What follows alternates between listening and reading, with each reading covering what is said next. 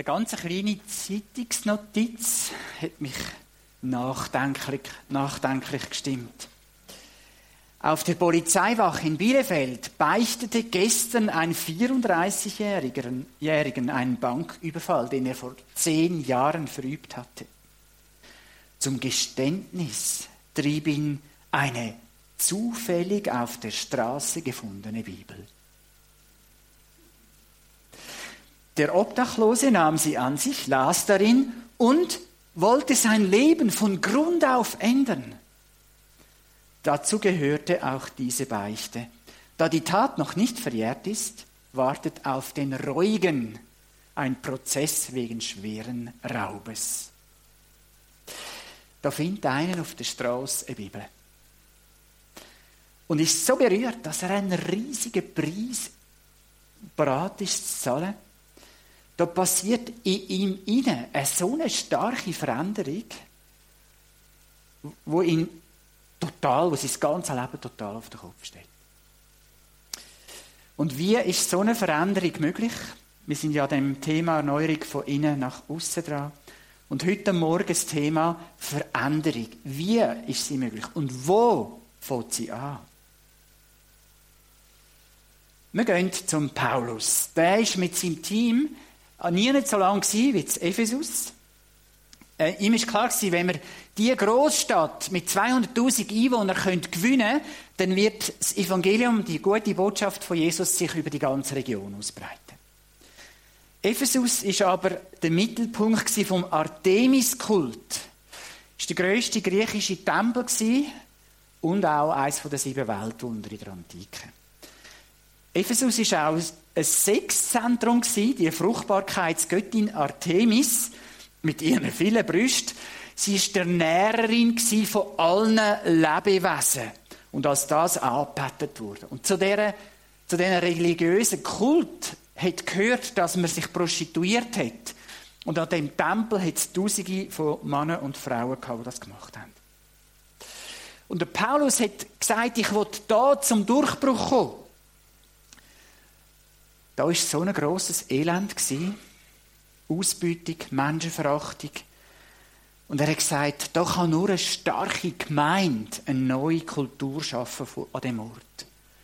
Und drei Jahre ist er dort und da passiert etwas Erstaunliches. Das Evangelium verändert einen Teil der Bevölkerung so stark, dass der Artemis-Kult an Einfluss verliert. Und der Paulus muss flüchten aus der Stadt, das liest sich wie ein Krimi in der Apostelgeschichte 19. In dem Umfeld haben viele Menschen zu einer oder auch verschiedenen Gemeinden zusammengefunden, man weiß es nicht so genau. Sie sind so stark von Jesus ergriffen gewesen, dass sie gemerkt haben, hey, das Menschenunwürdige, die leblosen Götzen, das unmoralische Leben, von dem wollen wir uns verabschieden. Sie sind von innen aus erneuert worden. Neue Menschen wurden. Und jetzt, einige Jahre später, schreibt der Paulus ihnen einen Brief. Und wie das so ist, wenn der Paulus Briefe schreibt, dann gibt es manchmal rechte Schwierigkeiten in diesen Gemeinden. Paulus geht es ein bisschen gleich wie mir als Regionalleiter. Ich bin meistens bei den Gemeinden, wo es eher ein bisschen Herausforderungen gibt. Sage das mal so ein bisschen vorsichtig. Und das Neue Testament tröstet mich, hey, die Kirchen damals, die haben genau die gleichen Fragen gehabt, wie wir heute bewegen. Und die, oder eine von diesen Fragen war in Ephesus, hey, ihr seid doch durch Christus neue Menschen geworden. Warum lebt ihr denn so weiter, wie ihr vorher gelebt habt, bevor ihr Christus kennt habt? Das ist eine der grossen Fragen im Epheserbrief. Und Jesus selber kann in einem von diesen Sendschreiben in der Offenbarung der Epheser sagen, ich kenne deine Werke und deine Mühe und dein Ausharren, aber ich habe gegen dich, dass du deine erste Liebe verlassen hast. Erinnerst du dich, wie es damals war? Wie weit hast du dich davon entfernt? Kehr um und handle so wie am Anfang. Schaut, bei geistlichen Aufbrüchen in der Kirchengeschichte können wir das beobachten. Da merken wir immer wieder, dass ein paar Jahre später die Kraft von der erwecklichen Zeit wie anlässt und sich eine merkwürdige Normalität einschleicht. Ungewollt, das hätte gar niemand wollen. Und irgendwie schlägt unsere menschlich-irdische Seite immer wieder mal durch. Und in diese Situation hier schreibt der Paulus der Epheser. Und hey Leute, er schreibt ziemlich direkt. Ich fordere euch im Namen des Herrn mit Nachdruck auf, nicht länger wie die Menschen zu leben, die Gott nicht kennen. Ihre Gedanken sind auf nichtige Dinge gerichtet. Ihr Verstand ist wie mit Blindheit geschlagen. Sie haben keinen Anteil an dem Leben, das Gott schenkt. In ihrem tiefsten Inneren herrscht eine Un Unwissenheit, die daher kommt, dass sich ihr Herz gegenüber Gott verschlossen hat. Das Gewissen dieser Menschen ist abgestumpft, weil sie hemmungslos leben und sich gierig mit jedem erdenklichen Schmutz beschäftigen. Ihr habt bei Christus etwas anderes gelernt.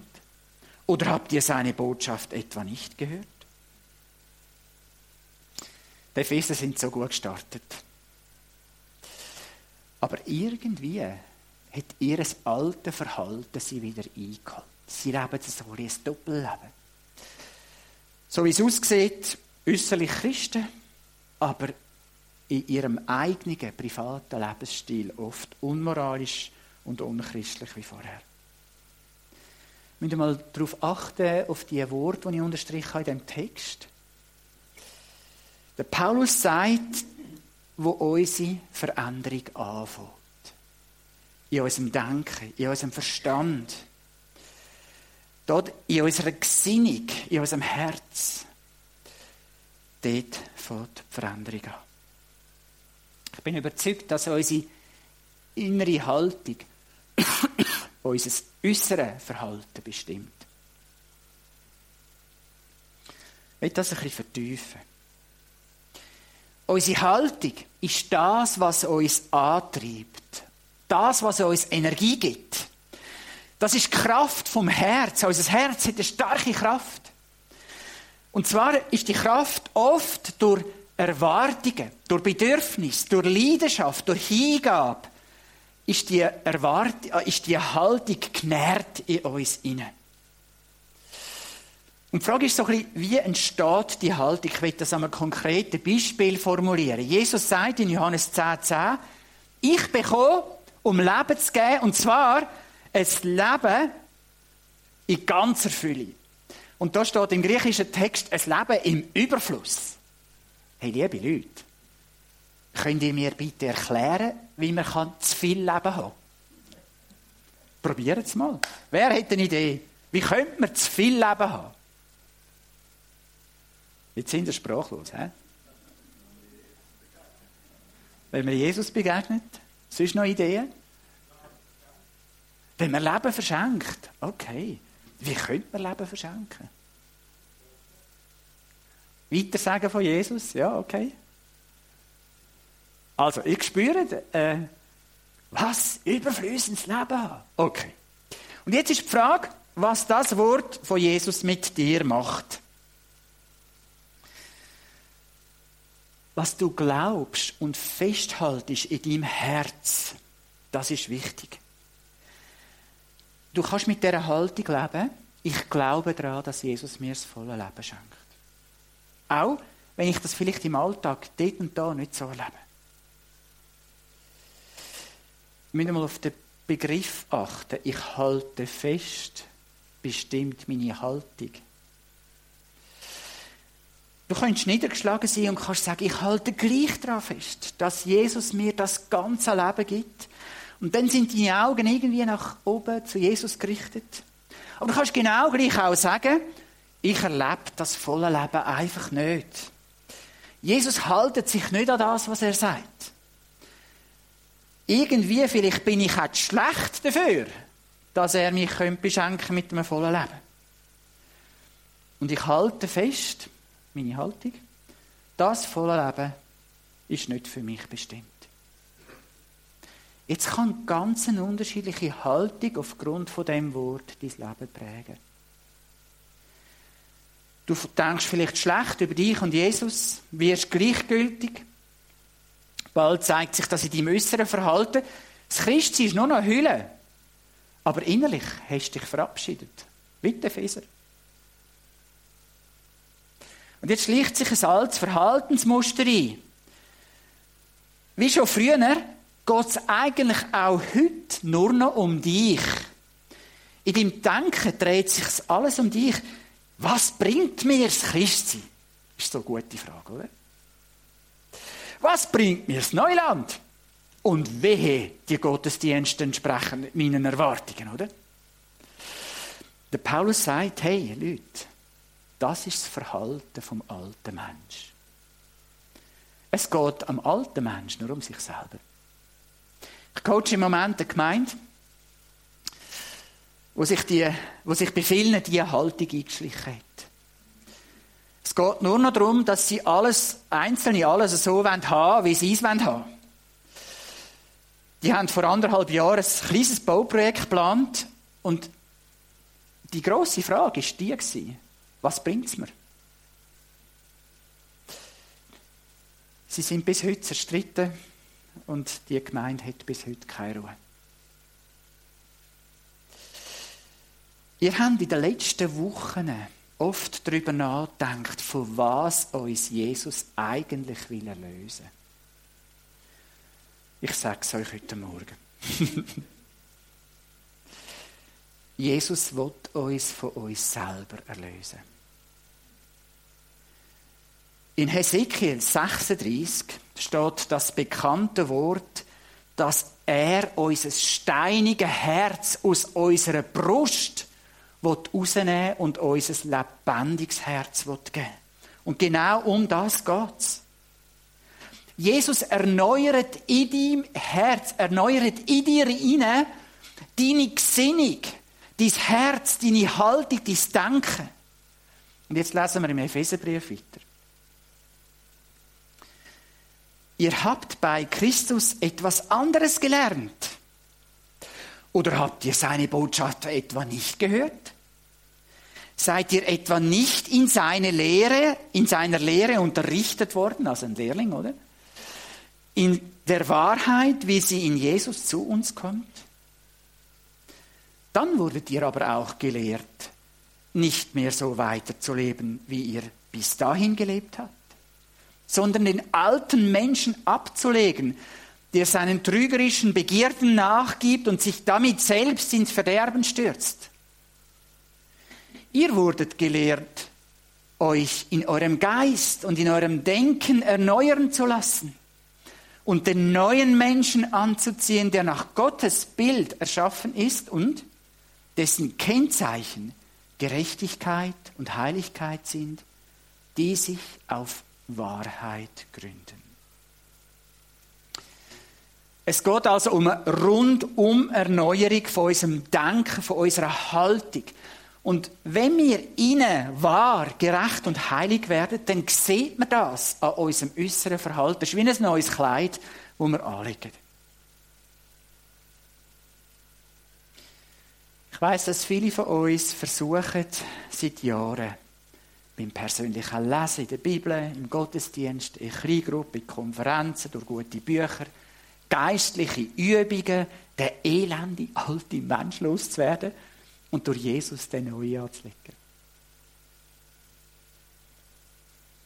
Und wir sind, wir sind manchmal mit dem Paulus zusammen erstaunt, wie oft drückt unsere alte Haltung durch, zeigen sich unsere Charakterschwächen und wir fragen uns etwas ganz Einfaches.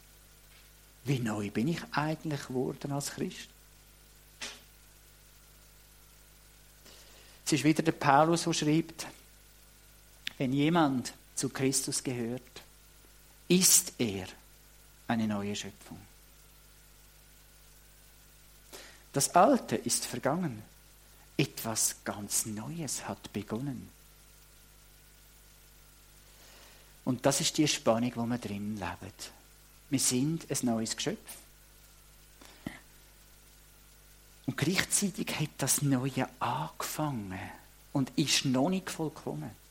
Du bist noch nicht vollkommen. Die Spannung zwischen schon jetzt und doch noch nicht ganz, die bestimmt unser Leben als Christen oft.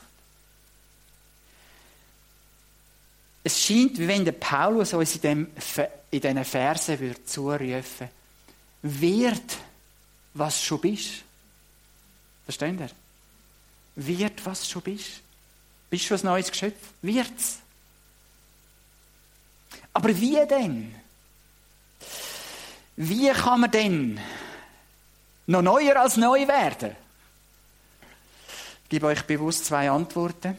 Das erste ist eine Entscheidung. Wenn du dich noch nicht entschieden hast, Jesus als Nachfolgerin nachzufolgen und noch nicht das neue Leben angefangen hast zu lehren, dann ist das ein erster Schritt. Es braucht eine bewusste Entscheidung für das. Auch wenn du christlich aufgewachsen bist, das macht dich nicht automatisch zum Nachfolger. Es ist deine eigene Überzeugung, zu sagen, ja, Jesus, ich will das. Ich will das alte, steinige Herz loswerden und ein neues, lebendiges Herz bekommen. Ich vertraue mich dir an, Jesus. Ich will das. Und damit entscheidest du dich, Jesus nachzufolgen. Du sagst, Jesus, bestimm du mich. Ich will lehren, anders zu denken. Meine Haltung soll anders werden. Das langt in einem einfachen, ganz schlichten Gebet. Und Gott nimmt dich dann ernst und er schenkt dir seinen Heiligen Geist. Wag das Gebet. Hey, Gottes Herz ist so groß, da hast du längstens drin Platz. Aber jetzt natürlich das Zweite. Wie kann das Neue noch neuer werden in mir? Es ist die Erkenntnis, die ist vielleicht wieder ein bisschen bitter. Es geht nicht um mich. Oh je. Wieder der Paulus. Jesus ist deshalb für alle gestorben, damit die, die leben, nicht länger für sich selbst leben, sondern für den, der für sie gestorben und zu neuem Leben erweckt worden ist. Hey, es geht nicht mehr um dich, nicht mehr für dich selber leben, sondern für Jesus. Und das ist das Wort von Gott heute Morgen an dich an unsere Zeit, in unsere Gesellschaft, die wir leben zu oft nur für uns. Für unsere Bedürfnisse muss mir gefallen, mir dienen, muss für mich stimmen.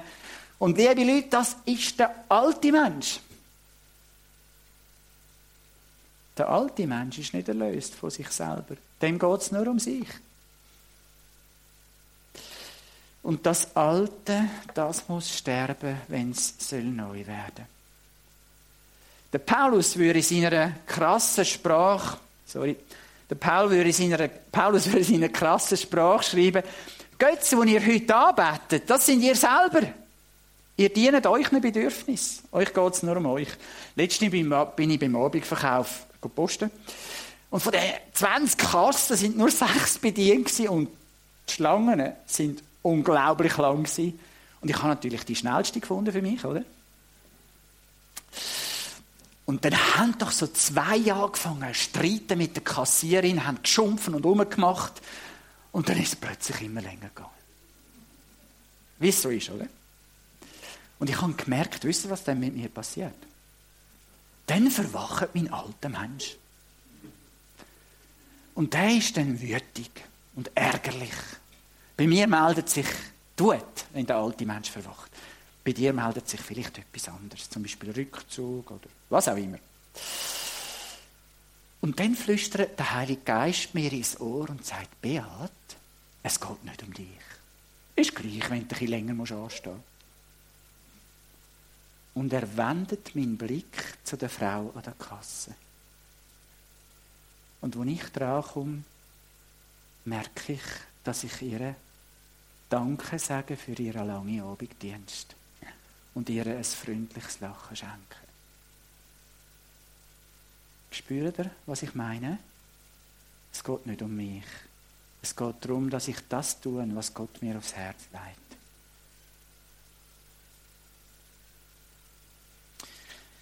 Solche Situationen im Alltag, die sind für meinen sterbenden alten Menschen Herausforderung. aber er stirbt immer wieder mal ein bisschen. Eine andere Story. Eine Frau hat aus Gründen, die ich nicht weiss, einen unglaublichen, unglaublichen Beziehungsknurz. Kurz nach ihrer Hochzeit zerbricht ihre Ehe, lässt sich scheiden. Im Dorf spricht sich's um. Sie findet bald einen anderen Mann, heiratet wieder. Auch das mal kracht's und jetzt ist es Feuer im Dach. Als sie, sie das dritte Mal heiratet, zieht sie sich zurück. Sie hat panische Angst, dass auch diese Ehe scheitern könnte. Und wie es oft ist, vor dem, wo man Angst hat, das passiert. Und so nimmt ihr Leben seinen Lauf. Und nach der fünften Scheidung hat sie alle Glauben an sich selber verloren, an Mann verloren und das Leben überhaupt. Und sie macht alles, um niemandem zu begegnen. Und sie schleppt über den heißen Mittag, während das ganze Dorf in der Siesta schläft, ihre schweren Tönkrüge zum Brunnen und trifft dort auf Jesus.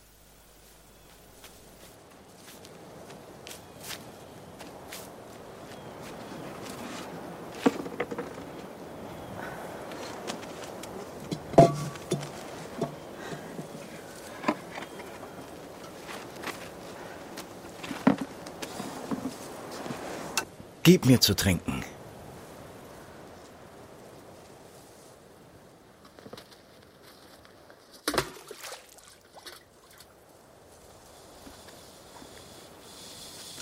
Wieso bittest du, ein Jude, mich um Wasser, die ich Samariterin bin? Die Juden haben nichts zu schaffen mit den Samaritern. Wenn du wüsstest, was die Gabe Gottes ist und wer dich da um Wasser bittet, hättest du ihn gebeten und er hätte dir lebendiges Wasser gegeben.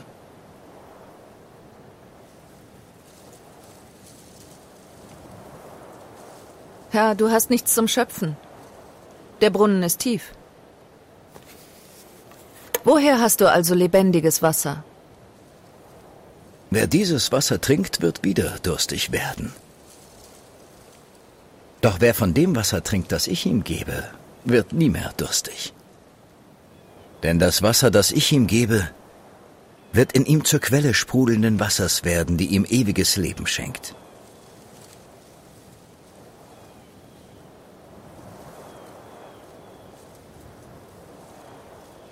Also gib mir dieses Wasser, damit ich fortan keinen Durst mehr verspüre.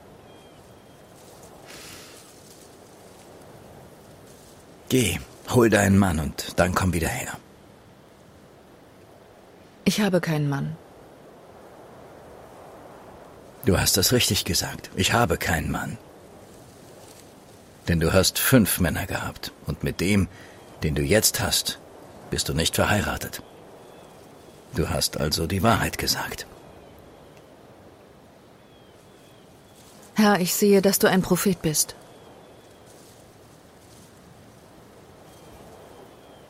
Unsere Väter haben auf diesem Berg Gott angebetet. Und ihr sagt, dass man Gott nur in Jerusalem anbeten darf. Frau, glaub mir. Die Zeit kommt, da ihr weder auf diesem Berg noch in Jerusalem den Vater anbeten werdet. Doch die Zeit kommt und ist schon da, zu der die echten Gläubigen den Vater im Geist und in Wahrheit anbeten, denn so, so will der Vater angebetet werden. Gott ist Geist. Und alle, die ihn anbeten, müssen ihn im Geist und in der Wahrheit anbeten.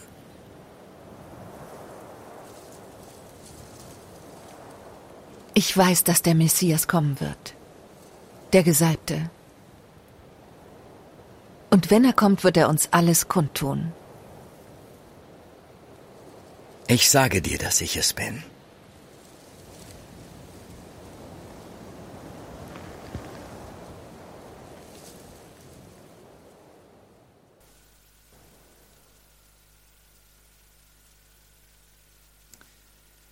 so einen Zerbruch, den die Frau mitbringt in die Begegnung mit Jesus.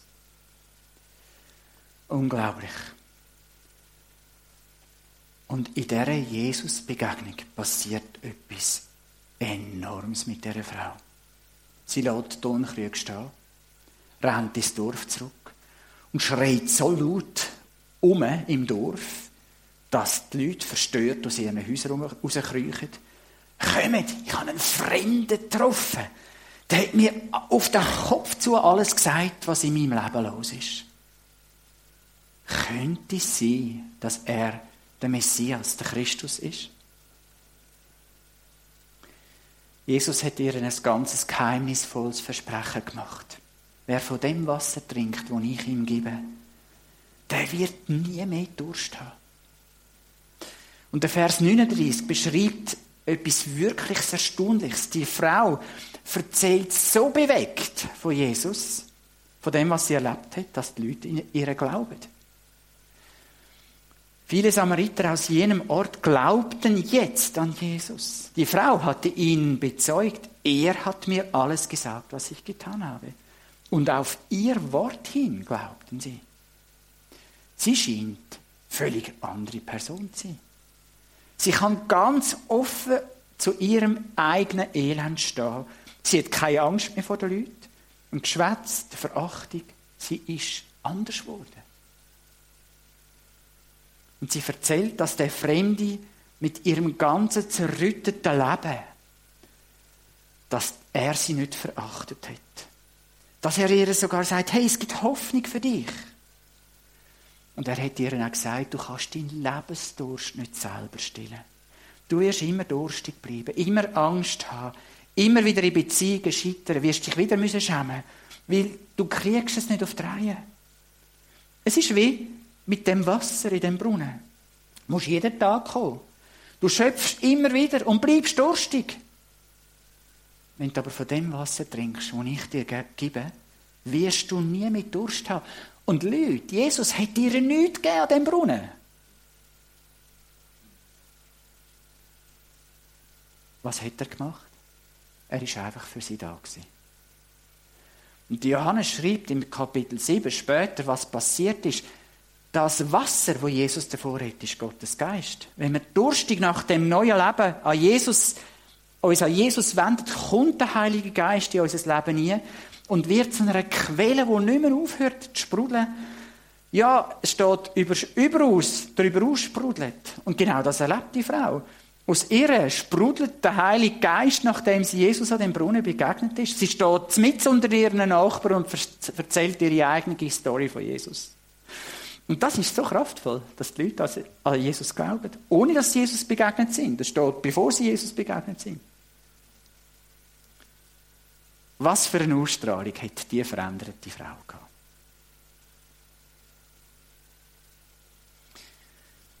Veränderung. Wie ist sie möglich und wo fängt sie an? Vielleicht gehörst du zu denen, die die Ermahnung von Paulus brauchen. Nicht mit der Herzenshaltung vom alten Mensch weiterzuleben, sondern die Herzenshaltung vom neuen Menschen anzulegen. Ich spüre, ich will mich immer wieder neu für die Haltung vom neuen Menschen entscheiden. Ich will das. Auch beim Einkaufen der Kasse, da muss der Heilige Geist manchmal recht laut flüstern, als ich etwas höre. Aber das Neue wächst weiter, wenn der Heilige Geist mir hilft, das alte, meine alte Haltung loszulassen und die neue anzuziehen. Vielleicht brauchst du die Ermahnung heute Morgen. Lass deine alte Haltung los und entscheide dich für die neue. Aber vielleicht brauchst du auch etwas anderes. Vielleicht brauchst du einfach auch nur eine Begegnung mit Jesus wie die Frau am Brunnen. Sie trinkt den Heiligen Geist und wird total überrascht, wie die Veränderung sie neu macht. Sie, sie kennt sich selber nicht mehr. Ihr ängstliches, steiniges Herz, das sich zurückgezogen hat, das sich selber verachtet hat, wird durch ein neues, lebendiges Herz ersetzt, erfüllt von Gottes liebevollem Geist.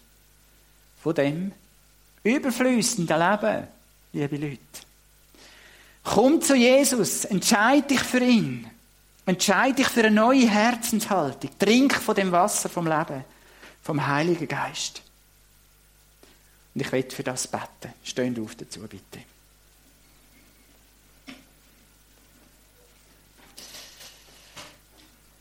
Jesus, die Erneuerung brauchen wir über alles.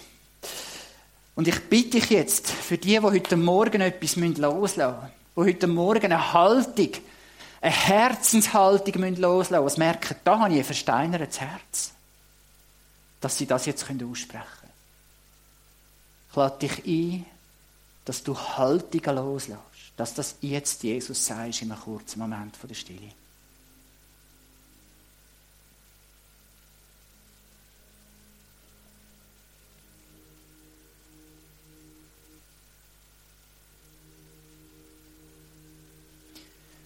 Und Jesus lädt dich ein und sagt dir, leb nicht mehr für dich selber. Leb für ihn, leb für mich.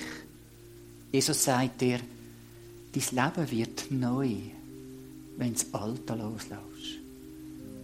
Und in diese Haltung findest, durch den Heiligen Geist geleitet sein. Lass dich von Jesus bestimmen. Und Jesus, ich bitte dich für die, die heute Morgen zerbrochen sind. Wie die Frau, die sich selber nicht mehr zutraut. Die eigentlich nur noch ein Scheitern kennt in ihrem Leben. Die sich nicht mehr getraut, mit irgendjemandem zu treffen. Weil sie, so, weil sie sich selber so stark verachtet. Ich bitte dich, wenn es Sonnige hat, die heute Morgen zuhören, dass du sie jetzt anschaust und mit deinen Augen leitest. Dass du ihr zu merken gibst, ich habe dich lieb, wie du bist, in deinem Zerbruch. Und trink von mir das lebendige Wasser. Und Heiliger Geist, ich bitte dich jetzt, dass du die Leute erfüllst mit deiner Gegenwart, mit deiner Kraft, mit deiner Energie, mit dem neuen, lebendigen Herz, wo zerbrochen sind. Und schenk da drin Freude, Frieden, Geborgenheit und eine neue Ausstrahlung, dass sogar die Nachbarn staunen. Vater, ich bitte dich das im Namen Jesu. Amen.